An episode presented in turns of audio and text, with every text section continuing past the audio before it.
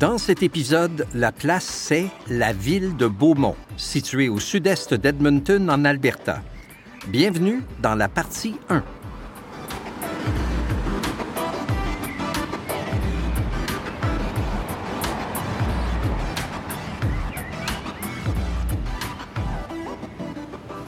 Hey, salut, salut tout le monde. Salut Bon Ronald. matin. Salut. Denis. Bon. Salut Isabelle. On est aujourd'hui à Beaumont. Euh, petite ville charmante, je trouve. Est-ce qu'on doit dire ville? Non. Oui, c'est une ville Oui, maintenant. c'est une ville. C'est une ville maintenant. Bon, on, on- on s'obstinait tout à l'heure. C'est pas qu'on s'obstinait, mais tout à l'heure, on parlait justement de La hameau, définition, hameau versus village versus ville, etc., etc. Puis bon, Hamlet, town et city. Donc on est, euh, on est dans la ville de Beaumont qui est euh, située juste à l'est, au, au sud-est d'Edmonton, pour les gens qui connaîtraient un peu moins la région ou la province. Euh, on est à Beaumont, belle petite ville, et on est au Jeff's Café. On est sur la 50e rue, qui est la rue principale, hein, n'est-ce pas? Euh, et en fait, moi, j'étais, je, je me suis rendu compte de ça. La 50e rue à Edmonton, si on la prend puis on, on la descend vers le sud, on arrive directement à Beaumont. C'est comme ça que je me souviens toujours comment m'y rendre. C'est Comme facile. tu descends la 50 pour arriver Oui. sur la 50e. Suivons la 50e pour se rendre à Beaumont. On est, bien, premièrement, je vais parler rapidement de, bien, rapidement.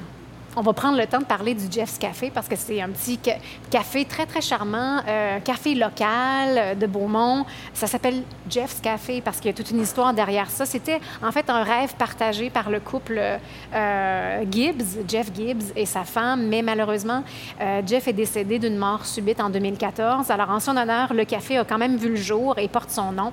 Un petit café indépendant, comme je le disais, avec de la nourriture très saine. Tout est- est fait from scratch, comme on dit en bon français. Euh, de la bonne musique. Je pense qu'ils ont des. ben, peut-être pas en ce moment, là, parce qu'on est en temps de pandémie, mais ils ont de la musique live de temps en temps, des bonnes soupes mais faites maison, des bons déjeuners.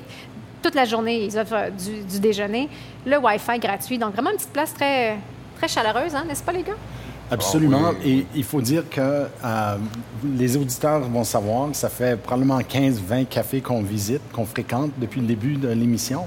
C'est la première fois qu'on nous offre euh, le café complémentaire. Ouais, la Donc, tournée. ça me fait dire que euh, peut-être qu'on est rendu au point où les gens voient la valeur de notre euh, ce qu'on- la- Oui. l'attraction touristique qu'on génère à travers notre Le émission. Ace, le Ace, l'Eva dans Garneau nous avait pas offert un petit En sortant, breuvage? ils nous ont donné un petit quelque chose, une petite gâterie en Ah, sortant. c'est vrai. Ça, Ah, c'est ouais, vrai. ouais, je devrais oui. pas être méchant. Notre Donc, mais- premier- Et ça, c'était la toute première. Donc, peut-être Oui. mes attentes étaient élevées par après, que les gens nous ont. Oui, à chaque fois, ils chaque fois, nous donneraient non, du café et tout. non. Mais, mais c'est très gentil de leur part, puis euh, ça fait partie du charme qu'on vit. Oui, ben on, on sent, on sent justement, puis je pense qu'on va beaucoup en parler aujourd'hui, l'esprit de communauté, euh, la valeur qu'on accorde aussi à la francophonie euh, dans la ville de Beaumont. Puis on l'a, on était bien accueillis ce matin avec premier, premier arrêt, on nous offre le café, donc on est, on- donc on, on, on- on déguste nos cafés en vous parlant euh, ce matin.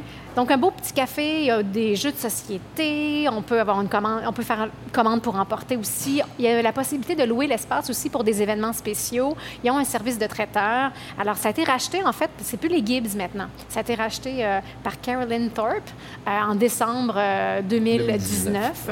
Euh, donc, très gentille, très gentille dame ce matin qui nous a offert nos cafés. Donc, euh, oui, Jeff's Et Café. ils ont, conf- ils ont, euh, conservé le nom. Ils ont conservé le nom, Oui. conservé le concept. Et euh, si vous passez par Beaumont, vous voulez un bon petit euh, remontant, ben, c'est une bonne place à Jeff's Café. Alors, Beaumont, petit village qu'on connaît quand on vit évidemment euh, dans, dans la métropole, quand on vit à Edmonton, mais on vient des fois, pas souvent, ou on vient pour des, des fêtes franco, des choses comme ça, mais euh, c'est le fun de venir et de prendre le temps de se plonger dans l'histoire de cette petite ville franco-albertaine quand Oui, même. absolument.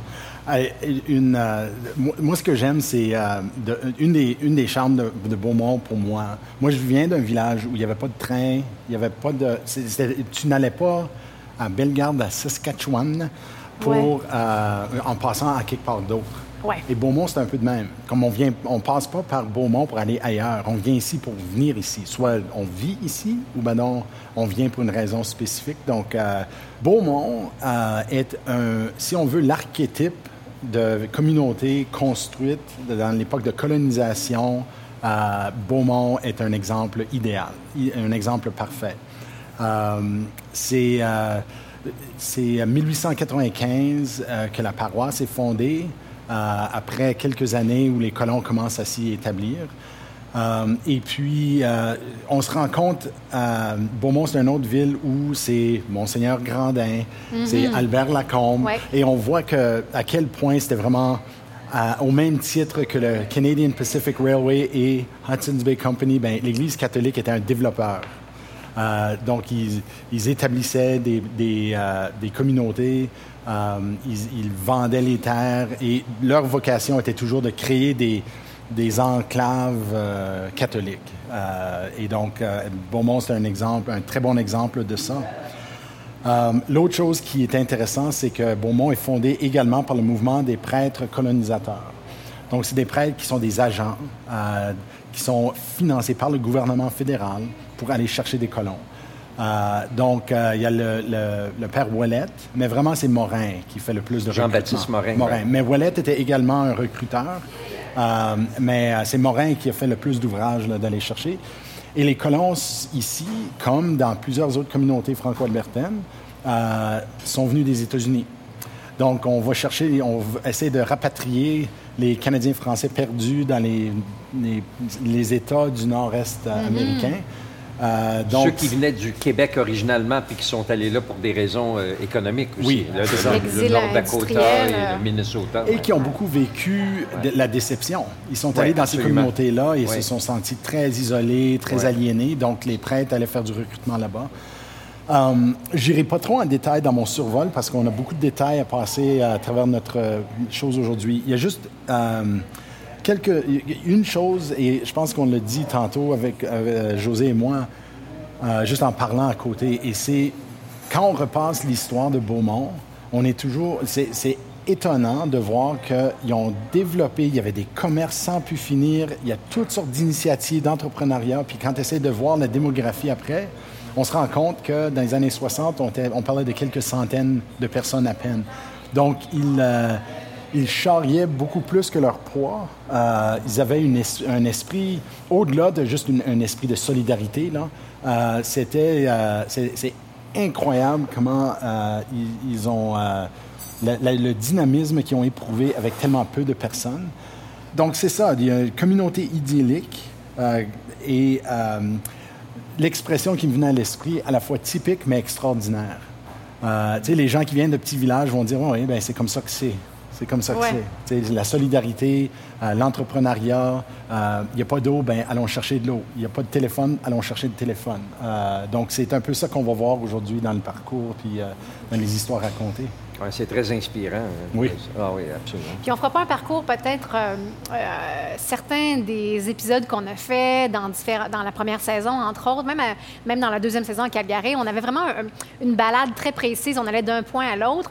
Là, c'est quand même, le centre, si on veut, le centre-ville de Beaumont est assez petit. On va se promener, on va aller à des endroits, mais on va raconter un peu de façon interrompu et, on va reprendre l'histoire parce qu'on a beaucoup de choses à raconter. On, a tous lu beaucoup dans les derniers jours sur Beaumont, puis il y a plein de petites anecdotes intéressantes à raconter, mais on ne peut pas évidemment faire l'histoire exhaustive de la ville de Beaumont. Donc, on va je pense, Denis, tu parlais d'une espèce de chasse au trésor. Une chasse au trésor, tu sais, où nous-mêmes, euh, parce qu'on a dû transposer un peu les cartes fantômes, si on veut, euh, donc les édifices qui étaient là autrefois, et essayer de repérer c'est quoi aujourd'hui. Donc, ça va ressembler un peu à, une chasse au trésor où on se dit, ah, euh, il y avait un couvent autrefois, c'est quoi aujourd'hui? Puis on va le découvrir avec vous, en fait, à travers le parcours. Oui, il y a une délicieuse réponse à ça. c'est maintenant une chocolaterie, puis on va, en parler tantôt. Oui, donc, oui, puis aujourd'hui, beaucoup de. Là, on commence dans un café comme on fait toujours. On va terminer dans une microbrasserie, Sea Change Brewery, mais on va s'arrêter à des endroits, une chocolaterie. Euh, euh, on va manger dans un restaurant très particulier. Donc, ça, ça fait partie de notre itinéraire, euh, qui est un, restaurant de gastronomie canadienne-française à Beaumont, qui est très intéressant et, et très délicieux aussi. On va le goûter tout à l'heure. Ailleurs. Mais donc, notre itinéraire va vraiment se, jouer autour ici des, rues. Bien sûr, on va passer par l'église Saint-Vital, qui est, qui est vraiment un, point de repère, si tu on veux. On l'a vu d'ailleurs, on, le voyait de loin, hein, on le voyait de loin en s'en venant. Oui, oui, oui, oui. Puis Beaumont, mais justement, il y a une, petite, une belle petite côte, là, c'est en haut de, de, de cette côte-là que se trouve l'église. Donc, on va aller se balader et euh, ben, on va découvrir avec vous, en même temps, euh, toutes sortes de choses sur la belle ville de Beaumont. Un élément que je pense ça vaut la peine de parler au début, euh, parce que c'est la lentille à travers laquelle on va voir l'architecture de la ville. C'était un choix courageux de la part de la ville d'adopter une politique publique de maintenir le caractère francophone mm-hmm. de Beaumont. c'est excessivement rare dans l'Ouest qu'on voit ça c'est ça, ils ont instauré une politique de requalification. Euh, donc, c'est pas juste restauration, c'est l'idée de, de même régénérer ce caractère-là. Euh, parce que beaucoup des édifices originaux sont plus là. pour les euh, nouveaux édifices dans le centre-ville, ça. Hein, C'est ça. Ça inclut la toponymie, donc le, le, le, comment on nomme les lieux. rues, les noms des lieux, d'utiliser des de, de, pas juste des noms francophones mm-hmm. comme Bérubé, tout le reste, mais aussi de, des beaux vallons, puis des expressions françaises euh, pour soleil, euh, soleil, etc. Donc, ils appellent ça the French Village Design, et c'est pour contrer l'absence d'édifices historiques. Parce que normalement, on bâtit autour, autour d'une architecture existante, mais dans ce cas ici, euh, c'est très faible à ce niveau-là. Il n'y a pas beaucoup des, édifices qui sont toujours là. Et on a dit, c'était pas juste pour recréer le Québec, recréer la France, mais c'est un mélange. Donc, on s'inspire de Saint-Boniface, on s'inspire de, ce qui se fait ailleurs. Donc, on parle de façades subtiles en stucco plâtre, avec des tonalités euh, de, couleurs chaudes, mais très subtiles. Euh, mm-hmm. mais avec des toitures, des détails, des habillages qui sont beaucoup plus frappants, donc rouge, vert, etc. Euh, les toits mansardés, une nouvelle expression pour moi. Mansardé. Mansardé veut dire que le, haut du toit, c'est plus, euh, c'est des angles plus ouverts, mm-hmm. puis ensuite, ça descend à pic. Donc, on le voit, quand on le voit, on le reconnaît. Euh, donc, ça commence un peu aplati, puis ensuite, ça descend à pic. Forme de pignon, euh, pignon euh, raide. Bien, très, très Nouvelle-France, un peu aussi, parce que justement, c'était des, c'était des, des, étages des, qui, étaient, qui étaient habités. Mm-hmm. Donc, donc, la mansarde, ça permet d'être debout. Ah oui, un peu comme... au lieu, au lieu d'être des pignons très pointus, très triangulaires, c'est un peu plus... Et à l'intérieur de la partie à pic du toit, on, on insère des, les lucarnes.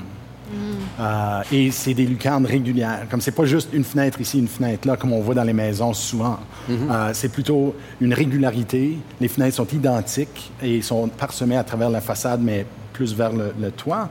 Donc, fenêtres répétées avec quadrillage. Euh, et ils ajoutent à ça qu'ils veulent pas juste que ce soit les édifices, mais il faut que ce soit habillé ou il faut que ce soit dynamisé par des activités le long de l'année qui célèbrent l'extérieur.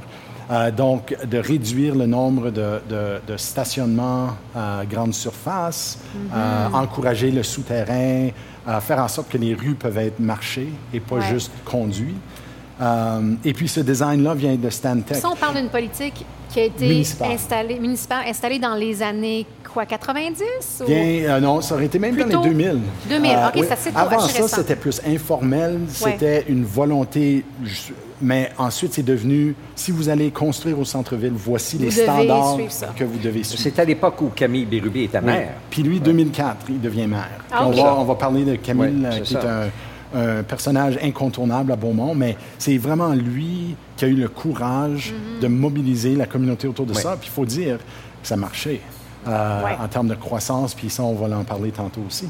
Puis ça fait que quand on entre dans, dans la ville de Beaumont, dans la rue principale, c'est vraiment charmant. C'est vraiment, c'est beau, c'est accueillant, c'est harmonieux c'est pas pour dénigrer d'autres villages, d'autres villes albertaines, mais il y a d'autres villes albertaines qui auraient sérieusement besoin d'une meilleure direction, d'embellir de, de, ces façades. Puis ici, vraiment, ça fait... Ça, il y a plein d'arbres aussi, des belles terrasses sur la rue principale. C'est vraiment charmant. Et c'est l'exemple de « If you build it, they will come dans le eh sens où, euh, là, aujourd'hui, il y a euh, Jeff Café, qui est un café extraordinaire. À côté, pas loin, il y a un restaurant haut de gamme euh, qu'on va discuter tantôt, le Chartier. Et donc, les gens viennent ici pour manger. Ils viennent ici pour dépenser leur argent, qui est toujours le souhait de tout, tout petit village ou de petite ville qui cherche à, à dynamiser sa base d'impôts et tout le reste. Donc, Mhm. euh, je, je pensais que c'était important juste de le mentionner au, au- au point de départ, Oui. au lieu de juste le mentionner à compte-goutte au fur et à mesure qu'on marche. Certainement. Mais on va l'observer. Bon, ben on a pas mal fini nos cafés. On va se, se préparer et on va ben, commencer la balade dans la ville de Beaumont.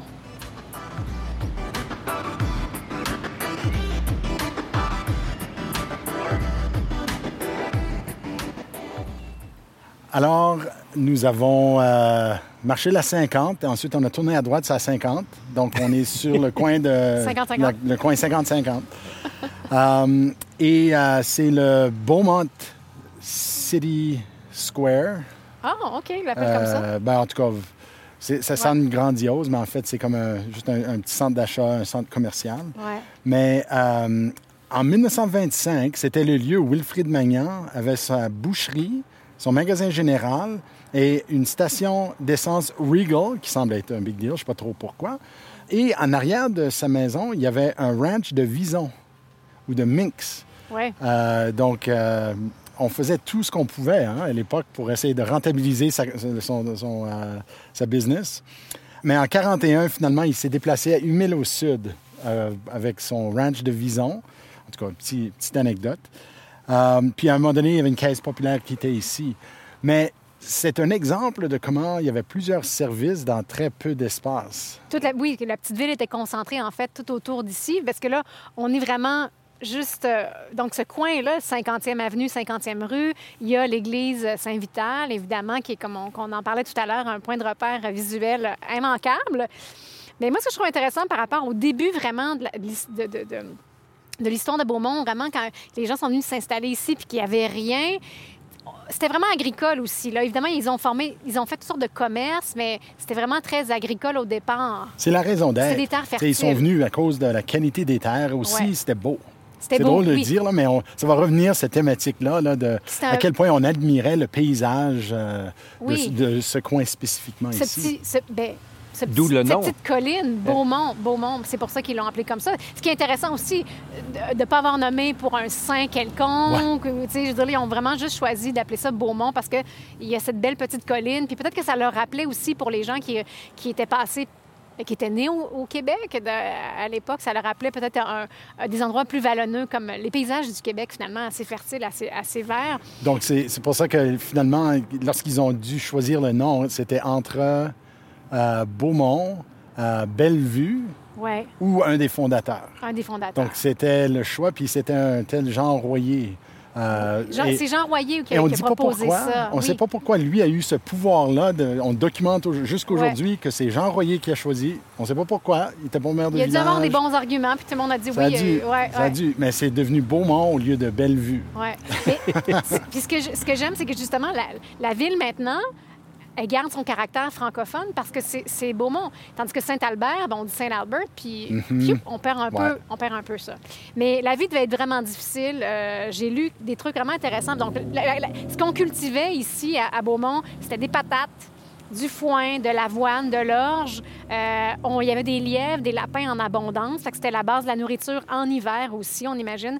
Bon, il y avait du vison, de toute Ouais. évidence aussi. Je sais pas si on mangeait le vison, mais en tout cas, on gardait la peau, ça c'est sûr. Puis ce qui est intéressant de savoir aussi, c'est que les produits de la ferme étaient vendus à Strathcona. Donc, on a encore notre fameux marché des fermiers. euh, dans le quartier Strathcona, au coin de la 83e avenue et de la 104e rue.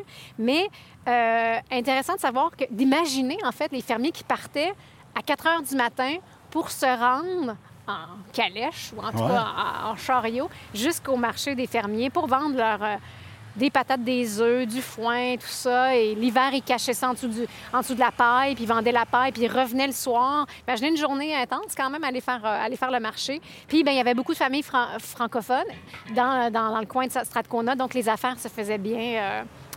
Mais autre chose intéressante, parce que moi, je- ça me fascine vraiment les débuts de la ville. Tu sais, comment on imagine ça ici, il n'y a pas grand-chose. Chacun construit sa petite maison. Quand on regarde, il y a beaucoup de photos historiques, on les mettra sur notre, notre page, mais c'est vraiment fascinant d'imaginer ça. Puis oui, c'est l'histoire de tous les débuts des villages, mais quand même, moi, je trouve ça fascinant de voyager puis de s'imaginer tout ça. Mais à partir de 1898, là, on sent qu'on a vraiment une petite communauté qui s'est formée. 45 familles canadiennes-françaises, 30 familles anglophones dans ce qui était Beaumont et Sandy Lake. Parce qu'avant avant même qu'on appelle ça Beaumont, on était dans le district de Sandy Lake, c'est ça. Hein? Euh, ça faisait partie du débat. C'est est-ce qu'on reste avec Sandy Lake, puis finalement on, choisit, on a choisi Beaumont. Mais imaginons quand même, tu sais, euh, J.E. Lavigne avait un petit magasin au nord-est de l'église, donc de l'autre côté de où on se trouve en ce moment. Henri Lampon avait un petit poste de traite de fourrure. Euh, la fille de J.E. Lavigne, évidemment, on ne dit pas son nom, c'est toujours la fille ou la femme de, n'est-ce pas? Elle avait une boutique. Fred Long, Long, L-O-N-G, Long, je sais pas, ça, avait une forgerie. François Vallée, euh, c'était... Donc, on imagine, on imagine tout ça, l'église, le presbytère, le bureau de poste, euh, la maison des Lavignes, des Chartiers, des Gagnons, ça formait un petit village. Puis en 1898 aussi, euh, c'est là qu'on a formé la Compagnie des Moulins de Beaumont Limité, une incorporation de 38 fermiers. Donc, tu sais, c'est beau de voir comment ça se, se mettait ensemble. Leur premiers quelques mois, ils ont fait 650 pièces. Donc, quand on pense à, l'époque, là, donc ils, ont, ils, avaient l'œil pour les affaires. Oui, wow. Je parlerai peut-être du premier bureau de poste, parce que c'est intéressant l'histoire de la poste, et vous allez voir pourquoi, vers où je m'en vais avec ça aussi. Euh, donc, en 1895, il y a une pétition qui est envoyée au gouvernement pour avoir un service de poste hebdomadaire venant d'Edmonton. Euh, jusqu'au district de Sandy Lake. Deux mois plus tard, c'est Ludger Gagnon qui est nommé maître postier. Le courrier arrivait tous les vendredis à Ellerslie et ensuite acheminé à Beaumont. Euh, puis à partir de 1897, la poste est acheminée deux fois par semaine. Wow! un, peu comme aujourd'hui, finalement. ça. Euh, et c'est le père Beauparlant euh, qui, a été, qui a été postier à partir de 97. Et après son départ, ben, c'est à la résidence d'Edmond Bonin qu'on reprend, reprend le service. Et c'est sa femme, à Edmond, on ne sait pas son nom, mais c'est la femme d'Edmond. son nom, c'est Madame, je pense. Madame Bonin. oui, Madame Edmond. Qui, Madame Edmond. Madame Edmond Bonin, qui devient postière. Mm. Et là, ce qui est intéressant, puis vous, me voyez venir avec pourquoi j'ai besoin de parler des femmes, euh, oui. c'est qu'après, il va y avoir une suite de. c'est toutes des femmes qui vont être les postières. Et pendant très longtemps, justement, la poste est dans des maisons de particuliers. On n'a pas de bureau de poste. Et c'est un des premiers services euh, revendiqués. Comme on établit, le, mais presque immédiatement après que la paroisse est établie, puis on sait, la deuxième question, c'est on commence à pétitionner pour dire bureau de poste, bureau de poste, bureau de poste. Donc c'est un rôle euh, ben, qui est convoité et considéré essentiel au point de départ. Oui, parce que tu es quand même bon, je veux dire, un petit village comme ça, on est quand même isolé. Évidemment, on n'est pas proche de la ville, en gros guillemets. Mais oui, la poste était essentielle, pas seulement pour du courrier, mais pour, évidemment, les commandes, parce que euh, les femmes, il faut se j'ai lu ça quelque part, mais je trouve ça très intéressant. Les femmes se rendaient en ville, encore une fois, entre guillemets, juste peut-être deux, trois fois par année. Mhm. Tout se faisait par commande, par catalogue ou des magasins ambulants. Donc ça, c'est un autre truc euh, très fascinant d'imaginer qu'il y en a pour qui c'était leur métier, ils se promenaient de petits hameaux en hameaux pour vendre des, choses. Donc ça, c'est vraiment intéressant. Puis au lieu d'être fatigant comme aujourd'hui, c'était convoité. sais, quand ben les, quand les ben gens venaient te vendre quelque chose à ta porte, ben c'était mieux. ben oui. Puis oui, il y avait un petit magasin général, il y avait des choses, mais il n'y avait peut-être pas tout. Hein? Puis euh, quand on regarde les photos, je veux dire, c'est une histoire d'il y a 100, c'est 100, 130, on est rendu à 120, 120 ans, à peu près 120, 130 ans, oui. Oui, mais quand même, on n'est pas non plus euh, au 15e siècle. je veux dire, les gens euh, s'habillaient, mais avaient besoin de, choses. mais pour revenir à la poste, juste pour, euh, pour les nommer, parce qu'on a quand même leur nom de famille et pas leur prénom, mais en 1927, c'est Madame Charbonneau qui devient la postière du village dans sa propre maison, puis elle le reste pendant 30 ans. Quand même, hmm. c'est... Donc, cette Madame Charbonneau a eu un métier qui est être qui est, d'être postière. C'est quand même fabuleux. Euh, après sa retraite, Madame Charbonneau, c'est Madame L. Magnan. Est-ce que elle, c'est pour monsieur? En tout cas, on n'a pas son prénom. Puis elle reprend le service dans sa maison à elle, puis pendant 14 ans, ce sera elle. Donc, tu sais, c'est beau de voir quand même que ces femmes-là euh, avaient, avaient, euh, avaient, une responsabilité, avaient un métier. Plus tard, euh, après ces 14 années, c'est au euh, Credit Union avec le gérant euh, Goudreau, M. Goudreau, qui va le faire le service pendant un an seulement, une espèce de transition. Et ensuite, en 1972, c'est Mme F. Gobeil qui reprend le bureau de poste dans une petite addition de sa maison sur la 50e rue. Quand même, en 1972, c'était pas encore Post Canada ou rien. Non, ah. c'était encore. C'était peut-être Post Canada, mais, le bureau était dans sa maison. Wow, quand même. Hein? Non, j'aurais pas pensé que c'était si récent que ça. Oui. Mais dans les petits, dans les petits villages, nous autres, on voit Post Canada en ville comme étant un, bureau établi par le gouvernement en presse. Mais dans les villages, euh, il y a même des exemples que je connais. Par exemple, euh, Roger Motu. Sa famille s'est établie à Oé, en Saskatchewan, et il y a eu une chicane qui a déchiré le village entier sur qui était pour avoir le bureau de poste. Parce qu'il y a des subventions, on paye une partie de ta ah, maison, tu as un salaire. C'est un bon gig avoir le bureau de poste. Donc, ça, c'est une oh. autre chose qui est intéressante dans, dans, toute la succession de qui avait le bureau de poste. Euh, que ce soit si instable en quelque part de qui allait s'en occuper, mais que ça ne semble pas avoir créé des grosses chicanes. Non, on n'écrit pas tout dans les livres d'histoire, mais sûr mais c'est un rôle très important dans les petits villages euh, sur le plan économique. Et raison de plus, dans ce cas-là, de garder ce poste-là pendant 30 ans ou toute sa, toute sa vie. Puis, ah, ça, c'est intéressant. Puis c'est des femmes, je suis contente, c'est bien. Ils ont gardé, ils ont gardé le front. Peut-être pour ça qu'il n'y avait pas de chicane. Peut-être peut c'est pour ça qu'il n'y avait pas de chicane. Et peut-être qu'ils préparaient la, la successeur hein, en mhm. disant, OK, quand cher ami, c'est toi qui vas l'avoir quand je vais partir. En tout cas, j'espère. J'aime imaginer des scénarios. J'aime imaginer des scénarios. Comme on parle de service, c'est que oui, la poste, c'est quelque chose qui, est venu très, très rapidement. C'est un besoin vraiment qui devait être euh, euh, assouvi, en tout cas, si on veut. Euh, les, services ont été quand même assez lents à venir à, Beaumont. au début, au début du, du, 20e siècle, le téléphone est installé. Mais en ce qui concerne l'électricité, ça va prendre vraiment plusieurs décennies. Puis en 45, finalement, on a l'électricité. C'est fourni par deux moteurs et deux génératrices qui sont installés dans le garage Gobeil. Euh, mais c'est en 47, en 1947, que la Calgary Power rachète le service. Puis là, le village va être enfin branché sur l'électricité, l'électricité moderne, donc 47 quand même. En 61, L'eau provient toujours de puits et de citernes, euh, euh, mais c'est cette année-là que là, on va installer l'eau courante provenant d'Edmonton. Donc 61 quand même. Oui, avant, on avait de l'eau parce qu'on avait des puits, des, des citernes, mais, mais quand même, donc c'est là qu'on voit aussi que ça a pris du temps. Mais on était proche d'une grande ville, mais quand même, on est encore dans un petit village. C'était le Far West, hein? C'était le Far West. Lorsqu'on vient du centre du pays, on s'imagine pas ça, mais c'est... On regarde même autour de nous, là. C'est pas la grande ville ici, là, encore. Ben, non, mais là, ça fait petite banlieue ah, ben euh, charmante. Oui, absolument. C'est euh, très beau. Alors voilà, ça, ça, nous dépeint un petit peu les débuts avec toutes ces grandes familles qui sont venues euh, dès le début. Puis on va continuer notre balade. Oui, on va continuer extrêmement loin. Je pense que c'est deux, trois maisons. mais c'est vrai, c'est le centre-ville, donc tout est, tout, tout est, est ici. donc on va continuer à quelques pas d'ici. Allons-y.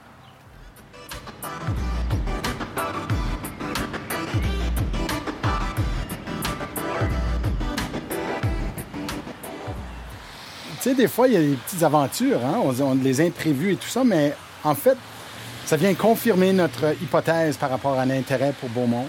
Donc, on tourne à droite vers l'ouest euh, sur la 50e et puis on voit de la construction partout. Euh, c'était inattendu, c'était extrêmement bruyant. Nous avons euh, consulté un commerce qu'on va vous parler tantôt qui nous a dit, ben finalement, toute l'architecture, tout l'embellissement, le, travail de rétablir une architecture pour le village qui avant était sur le, 50 nord-sud. Maintenant, ils vont faire pareil est-ouest. Mm-hmm. Donc, c'est un travail, un travail qui va durer deux ans. Et, mais le but, c'est de vraiment élargir la zone qui va avoir cette architecture historique. Mm-hmm. Donc, c'est des bonnes nouvelles. C'est pas des bonnes nouvelles lorsqu'on essaie d'enregistrer quelque chose et puis il y a toutes sortes d'équipements puis de choses en arrière-plan mais nous avons pu quand même marcher devant la maison du bord, mhm. euh, où Léopold euh, Magnan a habité après 1947. Et puis, on a pu voir le premier couvent des filles de Jésus qui était à, Beaumont. Puis, je sais que c'est un coup de cœur pour toi, Ronald, donc euh, je te cède la parole pour nous parler un peu de notre expérience là. Oui, bien, le couvent n'est plus un couvent. C'est maintenant une chocolaterie mais c'est une chocolaterie avec beaucoup d'histoire, puis même une histoire familiale. Euh, on, s'était un peu annoncé dans ce cas-là. On a été accueillis de façon euh, royale par euh, Carrie Bauer, qui, elle, a vécu dans cette maison-là pratiquement toute sa vie, alors qu'elle s'appelait Carrie Patsula. Puis, donc, on, on, était, on était conviés à une dégustation de, de chocolat à la chocolaterie Soul House Sweet. Et euh, euh, donc, on a, euh, on a même eu un petit cours d'histoire de la part de Carrie, parce que autant qu'elle, elle a une, une chocolaterie maintenant sur les lieux, de, sur les lieux du couvent, elle, euh, elle connaît bien l'histoire du Oui. couvent. Puis même, elle, elle lui rend honneur. Elle, a- elle a même Hommage. fait mettre des... oui, absolument, avec des plaques et tout ça qu'elle a fait elle-même. C'était pas une initiative de la ville. C'est quelqu'un dont euh, l'héritage et l'histoire, ça lui tient beaucoup à cœur. Donc, c'était l'ancien couvent des filles de Jésus de 1939 à 1969. Ensuite, il y a eu une petite période de transition entre 69 et 72, où est-ce qu'il y a eu une autre famille qu'elle ne pouvait pas nous, euh, nommer, dont elle ne se souvenait pas du nom. Et ensuite, ses parents, Gerald et Rita Patsula, ont acheté cette maison-là en 1972. Et depuis ce temps-là, c'est une maison euh, familiale. Les Patsula, c'est une, euh, c'est une famille qui est quand même assez importante. Premièrement, extrêmement francophile. Trois de la famille euh, Patsula, dont son frère Jeff et elle, et son père aussi, Gérald, ont été des conseillers à l'hôtel euh, de ville pendant plusieurs années, donc euh, de 1900, entre 1990 et euh, 2006, donc pendant 15 ans, il y a eu de sa famille au conseil de ville. Maintenant, au sujet de la, de la chocolaterie elle-même, mais tu sais, dans le fond, on était tous là. là. Qu'est-ce que vous avez pensé de ça, vous autres? Bien, moi, un de mes commentaires en sortant, c'est que il y a des gens qui découvrent par leur vocation, leur business, pourquoi ils ont été mis sur cette terre. Ouais. Puis elle m'a donné cette impression-là. Elle ne, c'est pas un business pour elle, c'est une raison d'être. C'est un, euh, elle a vraiment et elle a perfectionné son, son, euh, sa pratique. Tu sais, elle est allée Ouais. vraiment chercher la formation pour aller au fond de comment on, bien, on fait bien. Mais ça vient du cœur, c'est clair. Oui, puis avant, peut-être pour des gens qui connaissent pas ou qui sont de la région, avant, c'était une crêperie, jusqu'à tout récemment c'était une crêperie, puis avec la pandémie et tout, puis les constructions, parce qu'elle savait qu'elle en aurait pour à peu près deux ans, parce qu'elle a vraiment bien aménagé tout le terrain autour de l'ancien couvent. C'est vraiment magnifique, il y a des petites tables un peu partout, il y a des jardins. Derrière l'ancien, sa maison, derrière l'ancien couvent, c'est des grands jardins. Elle elle cueille, elle fait, elle, fait pousser tous les fruits qu'elle utilise pour ses chocolats et avant pour sa crêperie. Donc, des framboises, des fraises. On a, on a goûté à des fraises euh, fraîchement cueillies ce matin et ça goûte la fraise. Hein? Ça goûte pas. euh, Et c'est beau. Comme les les fraises couleurs, étaient parfaites. C'est comme les œufs dans un carton, là, où c'est Ouais. toute la même grandeur. C'était comme si elle l'avait peinturé elle-même. Exactement. Donc oui, une femme vraiment passionnée euh, qui nous a tout raconté. Puis oui, c'est fun qu'elle euh, qu'elle mette de l'avant le logo de, Sweet, de Soul House Sweets. C'est la petite maison, c'est la, devanture du, euh, du couvent. Soul House, ben, il y a un lien avec la spiritualité. Elle, fait, elle rend hommage aux sœurs aussi, aux filles de Jésus. Euh, moi, je voudrais juste dire aussi que c'est pas... On imagine, parce que là, on, vous voyez pas, on vous parle évidemment d'un couvent. Euh, c'est pas un couvent comme on imaginerait au niveau de Oui. l'architecture, au niveau de la bâtisse. C'est vraiment une maison. Et en fait, une cette résidence. c'est une résidence. Et c'était la maison de Madame Lachapelle quand les sœurs l'ont achetée euh, dans les années 30. Donc, c'est vraiment une petite maison. Ça, on va vous mettre des photos aussi. Euh, une photo des années 40 et maintenant euh, une photo euh, avec Street View. Et si vous venez visiter Beaumont, vous allez la voir. Mais ils ont vraiment bien préservé. Il y a eu une petite addition sur le côté, un garage aussi qui a été fait par M. Patsula, le père de Carrie. Et maintenant, le garage a été transformé en chocolaterie, en crêperie avant, et c'est là que tout, tout se passe. La famille, on a rencontré sa fille qui est graphiste. C'est sa, sa fille qui fait, les lo- qui fait le logo, qui fait tout ça, le design de ses produits. C'est vraiment une, une histoire familiale, puis une belle passion pour la ville, pour, Pour le la chocolat. C'est merveilleux, ouais. Une chose que, une chose que moi qui m'a beaucoup animé, parce que j'ai eu le plaisir de lui parler au téléphone avant de venir, c'est que aussi elle se sert de produits locaux dans ses chocolats. Ça a l'air d'un commercial, qu'est-ce qu'on fait là, mais si c'en est un, tant mieux. Ben, ouais. de- Moi, moi c'est le meilleur chocolat. Comme moi, je peux pas imaginer du meilleur chocolat. Ce qu'elle nous a servi, c'est normalement les chocolats que j'évite. Tu sais, Ah avec oui? le fruit, puis avec tout ça. Moi, j'aime mon chocolat avec un peu de. C'est des produits naturels, il n'y a pas de sucre Mais c'était là-dedans. délicieux. Oui, C'était, sec, tu sais, dans le sens Oui. de pas sucré. Ouais. Et aussi les alcools, parce qu'elle euh, elle, euh, elle envoie un petit peu d'alcool, elle, Elle utilise sucre- l'alcool. elle sucre avec les Elle alcools, sucre en avec fait. l'alcool, au fait. Ouais. Et l'alcool qu'elle qu'elle utilise est un alcool qui est naturel à bien des niveaux aussi, là, qui, a, qui a un minimum d'additifs et de Et qui est fait comme à. Nisku. Oui, dans, euh, à, une, à une, euh, une distillerie qui s'appelle euh, Rig Hand. Et d'ailleurs, vous allez reconnaître ça. Moi, j'ai j'ai reconnu les bouteilles. Ce sont des bouteilles en forme de puits de pétrole. Avez-vous vu, en descendant dans la Manche, il y a du pétrole. Comme c'est du plastique caoutchouté, là. Ah, c'est ça qui est. ça a l'air oui. du pétrole qui coule. Ah oui, en oui, haut, le, bouchon, le bouchon est comme un, un- un petit clin d'œil au pétrole. Donc, C'est vraiment cool. Et il y a aussi, euh, un petit peu plus tard, on va aller au Sea Change, qui est une, euh, qui est, qui est une brasserie ici, et elle utilise même euh, des produits de Sea Change. Euh, euh, je ne sais pas à quel point que c'est encore officiel, mais elle est en train d'expérimenter avec eux pour certains de leurs produits. Donc, moi, chapeau, à- chapeau à Carrie, qui, euh, hier, quand on se parlait au téléphone, elle a dit, elle a dit j'ai l'impression qu'on est déjà des amis. Là, après l'avoir rencontrée euh, comme ça en groupe, on comprend que elle n'a pas de misère à se faire des amis. Non, vraiment. faut Peut-être- dire, hein, le- juste, euh, je pense aussi, je, je pense encore à, à- au euh, Rig Hand. faut pas oublier, ça, c'est la région d'origine du pétrole comme industrie mondiale. Comme avant ça, c'était des petites industries dans le sud de l'Alberta, mais c'est à Leduc. Ça, le c'est Duc le puits numéro un, c'est c'est ça. le- la puits qui fait en sorte que Ouais. ça, ça explose comme industrie et l'Alberta devient euh, chef économique en Alberta, euh, au Canada. Oui. Je parlerai rapidement des filles de Jésus, quand même, importante euh, congrégation religieuse. Donc, on, on rappelle qu'ils ont été là de 1900. Moi, j'avais 32, mais toi, tu as 39. Euh, 30 Édifice 39, je pense. L'édifice est de Mais 39 elles euh, sont ici, elles sont à Beaumont depuis 1932. Puis Mhm. elles ont été là jusqu'en 1972, donc quand même très long, très, assez longtemps. Et c'est vraiment les filles de Jésus qui ont dispensé l'éducation aux enfants de Beaumont, euh, euh, l'éducation religieuse, mais l'éducation académique aussi. Euh, dès leur arrivée, ils prennent en charge l'école, l'école locale.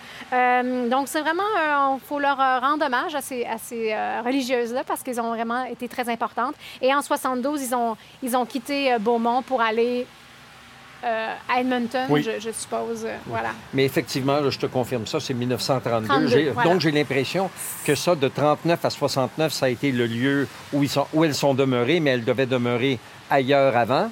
Puis ensuite, Ben, après, justement, on avait des informations un petit peu, euh, pas tout à fait précises, mais on parlait de la maison du bord, qu'ils auraient peut-être habité à la maison du bord avant d'avoir le couvent, mais en tout cas, euh, à préciser, s'il y en a qui, qui- qui connaissent un peu Ben, mieux. euh, C'est intéressant. Le- la maison du bord, qui est une vieille maison blanche avec l'habillage un peu vert, donc Oui. ça fit dans le décor. Mais ça a l'air institu- institutionnel en quelque part. Je ne sais pas si vous avez remarqué, mais comme la, la clôture était en métal noir, comme un tuyau noir qui entourait la maison. C'est pas juste une maison ordinaire, donc ça doit servir à d'autres choses. C'est pas évident de la, devant. Il n'y a pas d'indication de, rien. Ça aurait pu facilement être une résidence religieuse à un moment donné. À un moment donné. On appelle ça maison du bord. On trouve pas facilement l'historique de la famille du bord. Ouais. Est-ce que est-ce que c'est pas une maison qui aurait été d'ailleurs déplacée? Je pense, je pense- la seule chose parce qu'on a tous fait un petit peu une recherche là-dessus. La seule chose que j'ai trouvée, c'est que c'est peut-être une maison qui aurait été déplacée, mais on ne dit pas pourquoi et tout ça. Donc euh, il y a des trous quand même dans l'histoire. hein. Ouais. Avant de terminer sur la partie ouest de la 50e, euh, je veux juste la marche qu'on n'a pas pu faire. Je veux juste résumer très Oui. rapidement d'autres choses qu'on trouve sur cette rue. Euh, il y a la première école de Bellevue, construite en 1949. C'est maintenant une super belle école. C'est très moderne et tout. Euh, mais juste pour montrer qu'on a pu recycler le, le- au lieu de nommer Be- Beaumont-Bellevue, maintenant on a pu au moins nommer l'école Bellevue. Bellevue. Euh, et j'ai remarqué, si on traverse la, route et qu'on va juste un petit peu au nord, qu'il y a aussi euh, un parc Beau-Vallon. et je sais qu'il y a un Ah. Beau-Vallon Alberta. Donc je me suis demandé si à quelque part, c'était pas un autre nom qui était en lice, mais voilà. OK. Il y avait la Maison Rouge qui, en fait, Oui. en plus d'être une maison rouge qui encore fit dans le décor, c'est aussi le nom de la coiffure, euh, la, la salon Le de salon de coiffure, qui est là. Il y a euh, euh, aussi la caisse populaire, puis on va y revenir. Mais entre 1924 et 30, c'était le magasin de Pat Demers. Et en 35, Léopold Magnan prend ça. Ça devient salle de billard, une confiserie. Oui, oui, faire des confectionery. bonbons, Ouais. ouais, Euh, en 44, Joseph Leblanc le fait, le, le prend en main. Et il, ça devient un endroit où on fait la mise en marché d'œufs. C'est, donc, Oui. je ne sais pas trop qu'est-ce que ça veut dire exactement, mais on dit que c'est la première industrie de l'année longue. C'est Un pas juste la- couvoir, c'était un couvoir, je pense, pour euh, où, euh, où les, les, euh, les, les poules. Donc, c'est la euh, production d'œufs en masse. OK. Et- mais c'est la, première, c'est la première industrie qui fonctionne à l'année. À l'année longue. OK. Um, et euh, c'est ça. Donc, ça, c'était un peu notre marche la 50. Et là, maintenant, on est. On est ben, en fait, on ne vous l'a pas dit, mais là, on s'est réfugié dans la grotte. Euh, la grotte qui est juste euh, à côté, sur les terrains de la, très jolie, très belle église Saint-Vital. Et oui, est-ce qu'on veut parler un petit peu de l'église Saint-Vital, quand même, qui est, très, très importante dans l'histoire, dans les débuts de la ville? Alors, on a déjà mentionné, mais euh, on ne peut pas s'en empêcher que de re- revenir là-dessus, mais en 1893, une vingtaine de familles du Minnesota, du Québec. Euh, les premières trois familles euh, qui arrivent, c'est les Chartier, Dumont et Brunel, suivis peu après par les Bolduc, Morin, les Junot, les Dubarge, La Chapelle, Lambert, Fouquet, Honnête, Gagnon, Charret, Royer, Goudreau et Bérubé. tous des noms qu'on entend très souvent dans Oui. le- la grande francophonie albertaine. Hein? Et euh, ça fait une couple de saisons depuis qu'on parle des trois vagues que je mentionne souvent de francophonie, où la première, c'est missionnaires voyageurs, deuxième, c'est la colonisation, et troisième, c'est la nouvelle migration. Euh, Ça, c'est vraiment une ville où les générations sont encore ici, les générations sont encore très engagées, donc on, on voit la- le lien entre cette deuxième vague et aujourd'hui. Et donc, c'est pas une ville qui est, est disparue euh, du tout. 1894, euh, on nomme le premier prêtre, le père Poitras, et il devient le premier curé. Euh, et puis, on envoie Père Lacombe, comme j'ai mentionné un peu tantôt, mais il devient un peu le, celui qui décide sur l'emplacement. Et l'emplacement n'est pas évident. Lacombe semble avoir choisi le haut de la butte et a voulu que l'église soit construite là. Mais on voit plusieurs fois dans l'histoire qu'on revient sur l'emplacement. Il semble avoir, la communauté n'est pas certaine que c'est l'emplacement qu'on veut, mais on revient toujours au même emplacement. Ah oui, Donc, hein? on ne voit pas les raisons pour ni contre. Je ne sais pas si c'est proximité aux résidences au fur et à mesure qu'elles évoluent, mais on sait, on sait bien qu'il y a quand même juste quelques centaines de personnes. Donc, c'est pas comme si on parle des Donc, il y avait comme deux clans un Deux petit genres peu. de clans, et parce que euh, 95, on construit l'église, on tient la première messe, euh, et puis euh, on nomme Saint-Vital, puis parce que j'adore ça, toujours regarder. Saint-Vital, c'est à cause de Vital Ben oui, Grandin ben oui. et c'est son saint patron. Puis Saint Vital et Sainte Valérie, son épouse, sont tous les deux martyrisés par les Romains pour avoir. Il y avait un autre pauvre type qui était à veille de se faire exécuter par les Romains pour avoir été un chrétien. Puis ils ont dit bon courage, tu vas être correct, euh, lâche pas. Je sais pas trop comment tu encourages quelqu'un qui t'avait d'être exécuté. Oui. mais- Et par ça, on découvre sont en train de, de- de christianiser, ou que, excuse, excuse, que eux-mêmes ont des sympathies pour les chrétiens. Donc les deux passent au bad. Saint-Vital euh, se fait euh, euh, étirer, puis ensuite enterrer vivant. Écartelé. Écartelé, et puis ensuite enterré vivant. Et Valérie se fait, c'est quoi l'expression? J'oublie l'expression, mais elle aussi, elle passe au bat. Euh, elle se fait pas enterrer vivante. Mais euh, en tout cas, les Oh. deux... Torturée, euh, à la torturée, mort, puis, ouais. euh, puis Donc ça, c'est. Saint-Vital. Saint-Vital. Donc, le, le Saint-Vital, le, le gars, là. le- Et ça, c'est, donc c'est la paroisse Saint-Vital. Et Sainte-Valérie, elle aussi, elle a été euh, canonisée? Oui. Sainte-Valérie, OK. Là, en 1918, ben en 1917, on construit, euh, on, on rebâtit. Ce qu'on fait, c'est qu'au début, le presbytère, c'était un petit, Oui, pratiquement une comme petite une cabane là, de 10, mè- 10 pieds par 10 pieds, tout petit. Donc, en 1917, on défait ça, puis on bâtit un presbytère comme il faut. Et euh, un an plus tard, toute l'église passe au bat. Il y a un feu qui passe, puis rase. euh, avant même que les gens se lèvent le matin. Ils se lèvent le matin, puis ils se Ils rendent arrivent, compte c'est déjà brûlé. que c'est brûlé, c'est fini, c'est complètement Ah. rasé. Euh, on, passe rapidement à la nouvelle construction, puis c'est en 1920 qu'on célèbre la prochaine messe. Ce qui est im- impressionnant à l'époque, c'est quand on regarde le prélèvement de fonds qui se fait. Ouais. Euh, on a prélevé 8000 dollars pour cette construction-là. Moi, je me dis, aujourd'hui, si on avait à prélever de l'argent, est-ce qu'on serait capable de prélever 8000 piastres? Tu sais, Non, puis on est passé à autre chose de ce côté-là, j'ai oui. j'ai ouais. pas fait le calcul à savoir qu'est-ce que c'est dans les dollars d'aujourd'hui, mais c'était une mobilisation. Puis on dit, tu sais, c'est c'est les soupers, les potlucks, euh, c'est pas, c'est c'est comme ça qu'on est arrivé. Tout comme ils ont prélevé 6500 dollars pour acheter la- le clocher, comme la cloche, 2000 livres Wow. la cloche. Wow. Ben, puis je regarde, là, je, je sais pas comment peser une cloche là, mais Oh non, On la voit c'est- pas, on la voit pas d'ici. ouais, parce qu'ils ont toutes euh, sortes de, de- de- cache de un peu, choses. mais euh, ils ont des, euh, des paraboliques. De, euh, je sais pas trop les pourquoi. paraboles, là, mais- euh, ouais, ça, sert, ça sert d'antenne au village aussi. Là, C'est ça. Mais aussi, hein, la, la main-d'œuvre, tu sais, il y, a- il y a aussi ça, là, comme là, Mm-hmm. on parle de- du prix, mettons, des matériaux, mais la main-d'œuvre était gratuite ou euh, à très bas prix. Euh, je veux dire, c'était vraiment comme on appelait un bi. Je sais pas si vous Une connaissez cette expression-là, là, une une corvée. corvée. Ouais. Tu sais, donc, c'était ça. euh, on, on ramassait des sous. C'était les mêmes gens qui donnaient l'argent, qui faisaient. euh, Aujourd'hui, on aurait bien de la misère à convaincre euh, qui que ce soit à travailler à ce prix-là. C'est clair. Et encore, il y a le débat, est-ce qu'on déplace, est-ce qu'on déplace pas? Puis finalement, on ne Oh. déplace que quelques pieds. OK. Ça Mais- durait- puis c'était, et, euh, ce qui est drôle, c'est qu'on dit même qu'on dépla- on déplace les fondations. Puis ça, ça me paraît pas comme quelque chose de facile à juste déplacer un Déplacer, petit peu, là, mais en tout Il cas, fallait vraiment être convaincu pour déplacer les, les fondations de quelques Mais pieds. là, C'est on parle d'une première église qui est une petite cabane en bois rond. Ouais. La deuxième église en bois, un peu plus comme on voit les petites écoles en, en- en bois. Puis là, on est avec une troisième église de briques, des belles fondations en, en- en- en- ben, en ciment et tout. Euh, très belle église, très beau. euh, oui, très belle vue. Oui, Et oui. ce que j'ai toujours, un- la belle sur vue un beau sur un beau mont, ouais, et sur lequel on peut voir le beau vallon. Et et, beau euh, ouais. et euh, Chartier. Et, et Et je, Chartier. je mentionne Char- Chartier simplement parce que euh, on a dit tantôt que Royer avait choisi le nom. Oui. Puis j'avais dit un colon, mais en fait, c'est Chartier était le troisième euh, nom que ça aurait pu être. Parce que Ah, Chartier, oui. lorsque ce terrain ici a été donné à Beaumont, Ouais. Monseigneur Grandin avait acheté 10 acres pour fonder le village et Chartier avait donné 20 acres. Oui, Euh, donc, Grandin l'a acheté de de la compagnie de la Baie du Thon, qui était propriétaire. ouais. Et puis, euh, il y a eu meilleur marché que si c'était juste une série de homestead. Et C'était à moitié du prix que ça aurait été. Et euh, Chartier, lui, donne 20, euh, 20 acres. Puis Chartier, il était quand même assez âgé.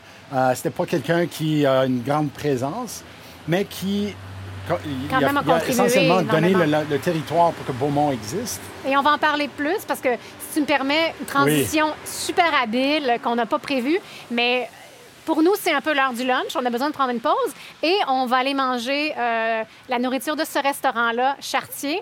Et on fera un clin d'œil justement aux campagnes de financement là, parce que le restaurant Chartier euh, a une histoire très intéressante.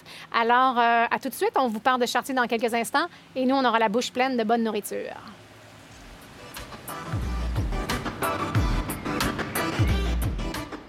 Vous venez d'entendre la première partie de la place dédiée à la ville de Beaumont en Alberta. Si vous avez apprécié votre visite, n'hésitez pas à recommander notre podcast à tous vos amis amoureux d'histoire et de culture. Et surtout, ne manquez pas la partie 2, consacrée elle aussi à Beaumont. À très bientôt dans la place. Le podcast La Place est une production de la Société historique francophone de l'Alberta, réalisée grâce à l'appui de Patrimoine canadien, du gouvernement de l'Alberta et du Conseil de développement économique de l'Alberta. Les co-réalisateurs de La Place sont José Thibault et Ronald Tremblay. Le sonorisateur, monteur et génie des technologies en chef est Isaël Huard. Je m'appelle Denis Perrault, directeur général de la Société historique francophone de l'Alberta et producteur exécutif de La Place. Pour connaître nos sources et pour donner vos commentaires, rendez-vous à laplacepodcast.ca ou cherchez Histoire AB sur Twitter, Facebook ou Instagram pour nous suivre.